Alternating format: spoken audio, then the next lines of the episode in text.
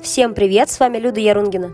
И Ирина Вальковская. Это наш подкаст «О чем мне говорят подростки». Сегодня э, уже конец четверти, дети уже получили четвертные годовые оценки.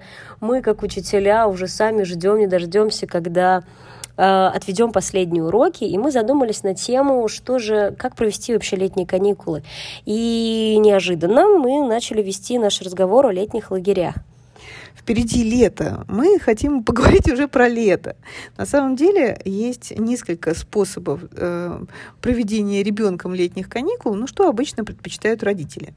Э, ну, когда они вообще ничего не могут предпочесть, они просто оставляют ребенка в городе, да, что делать, если нет там ни бабушек, ни дедушек, ни особых каких-то средств, ни у самих возможностей взять отпуск, ну да, ребенок просто в городе. Такое тоже бывает, но это не самый лучший способ, согласитесь, особенно вот в таком большом мегаполисе, а, чтобы ребенок именно так проводил лето. Это не очень, наверное, хорошо, но иногда, да, безвыходная ситуация. Очень часто э, отправляют к бабушке с дедушкой да, на дачу. И вот на даче там, конечно, как всегда, своя тусовка, своя атмосфера. Если есть такая возможность, это здорово. Так бывает.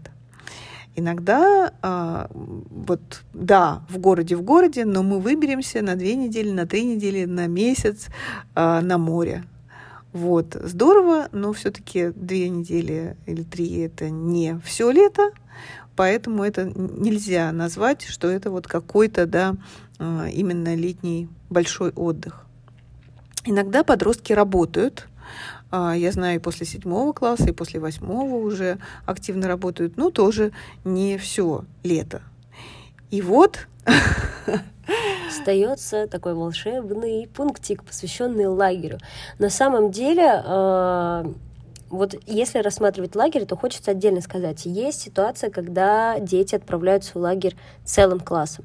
Это история про сплочение класса. А когда ребенок один летом отправляется, это история про раскрытие личности, потому что ребенок оказывается один, а там куча разных классов сейчас проходят, еще и мастер-классы различные, и вот прям здорово смотреть, как ребенок раскрывается. Я в лагере работала вожатой, а сама была в городских лагерях, ну то есть однажды была, да, в городском лагере, когда в школе училась. А, ну, то есть, да, вот еще у нас есть и городские лагеря, тоже интересная возможность. А, я хочу сказать о том, что я была вот как раз вожатой в таком городском лагере и тоже рекомендовала бы. Конечно, городской лагерь, наверное, городскому лагерю рознь, но вот мы тогда были педклассом, и э, нас прям обязали, да, вот в этом городском лагере быть вожатыми, и мы придумывали всевозможные активности для детей, и физические, и умственные, и мне было интересно действительно наблюдать за тем, как дети решают те или иные задачи, как они э, вынуждены быть коллективом, э, кто-то, кого-то получается, у кого-то нет, но во всяком случае, если ребенок у вас просто остается летом в городе, подумайте о том, что это может быть городской лагерь, это очень хороший выход, на мой взгляд, а не просто там, а, да, во дворе развлекаться, очень часто самому себя развлекать. И, опять же, вам постоянно думать о том, чем же сейчас э, занят ребенок. Большой страх, я думаю, родители вызывает э, профессионализм вожатых. Но я думаю, что сейчас, в 2021 веке, это не такая... В году, я уже в будущем. А в 2021 году это не такая проблема, потому что лагеря, как правило, устраивают очень суровый, на мой взгляд, отбор для вожатых. А если это и не отбор, то, по крайней мере, а, ставят пару, а на отряде работает всегда пара вожатых, которые дополняют друг друга. Вот это круто. А мне, кстати, кстати, не понравилось работать вожатой. Я работала одну смену, это была педагогическая практика. Почему? А, я не особо поняла, а как это так? Они приехали на 21 смену, а потом мне за ним... На 21 день, да. А потом мне с другими детьми, и мне стало неинтересно. Ну, только э, хочется, да, э, увидеть, наконец, как дети изменились и дальше за ними посмотреть. Ну, получается, как с классом, да, хочется быть дальше. Хочется а, быть дальше, да. А тут они уезжают, и как бы, а у меня там были дети, э, которые приезжали в этот лагерь, ну, не один год. И я так посмотрела, то есть они реально кайфуют, они приезжают, они знают абсолютно всех вожатых. То есть вот это тоже история. И они подходили, так, на следующую смену я приеду к тебе, а на следующую смену я поеду к тебе. Ну, то есть вот это целенаправленно. У всех там друзья. А я думаю, что лагерь это еще здоровская возможность научить ребенка самостоятельности. Ну, потому что носки ему там элементарно придется стирать самому. Но, опять же, есть дети, которые готовы быть в лагере, им здорово, они прям удовольствие получают. Есть дети, которые совершенно не хотят и не собираются быть в лагере, им там некомфортно, плохо. Понятно, что если ребенок там у вас бесконечно страдает по этому поводу, все равно вам же тоже некомфортно. Вы его туда отправили не в ссылку, да, и там, если он каждые пять минут просит его оттуда забрать, понятно, а, что, наверное, не надо там ждать месяц и только после этого ребенка оттуда забирать Хотя очень часто бывают другие истории, когда ребенок в надежде да, на то, что его оттуда заберут из непривычных условий, а, просит, э, чтобы его забрали домой там, в ближайшие две недели, когда понимает, что этого точно не будет, он наоборот приспосабливается и сам в себе находит очень много всего-всего-всего, что впоследствии приводит к тому, что через месяц он уже уезжать оттуда не хочет. Вот такие истории тоже случаются достаточно часто. А у меня была история, ну вот, э, противоположная твоей. Ребенок, э, ребенку не понравилось. Он плакал каждый день. И родители его в итоге забрали. И я думала, как же так? Ну вот это я, все, не смогла ему сделать комфортные условия. А потом подумала, да все смогла. Просто ребенку, ну, другое надо было. И поэтому, мне кажется, тематические лагеря — это тема. Ну, то есть, если у вас ребенок увлекается, условно говоря, робототехникой, и вот ни о чем другом он не мыслит, общаться ему тяжело. Так отправьте его на смену по робототехнике, где у него будут единомышленники. Совершенно согласна. Есть еще потрясающие спортивные лагеря, тоже очень хорошая вещь, да.